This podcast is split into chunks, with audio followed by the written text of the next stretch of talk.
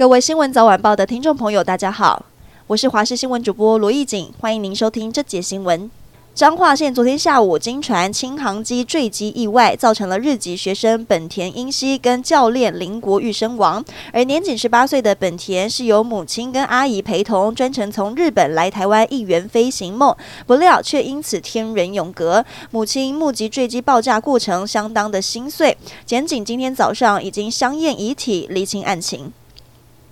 本土疫情稳定下降，指挥中心今天公告新增八千两百一十八例本土个案，比上周五的八千九百一十三例下降了百分之七点八。特别注意，三月二十号开始，除了山地和离岛偏远地区常照住宿式机构维持视讯诊疗，其他快筛阳的民众回归实体看诊，就医时要戴口罩、勤洗手，并主动告知。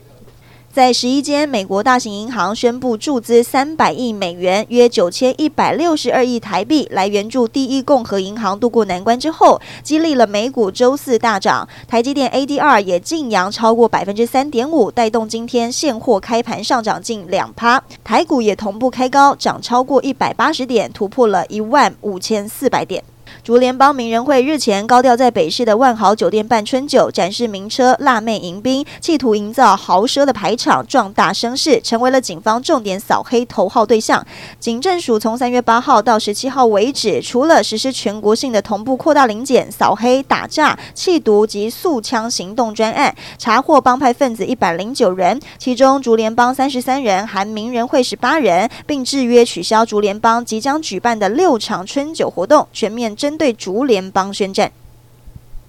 无党籍立委林长佐今天宣布不竞选连任二零二四立委，震惊各界。他今天亲上火线说明，透露是因为家人罹患罕见疾病，身体不佳，但以试射隐私为由，拒绝透露是哪位家人罹患什么疾病。不过他过去曾经受访透露，女儿二零一七年出生，三个月后父亲就突然因为心肌梗塞过世，让他感受到生命的无常，因此格外珍惜和家人的相处时光。或许也因为如此，在得知家人的罕病恢复状况不。不佳之后，毅然决然退出二零二四选战。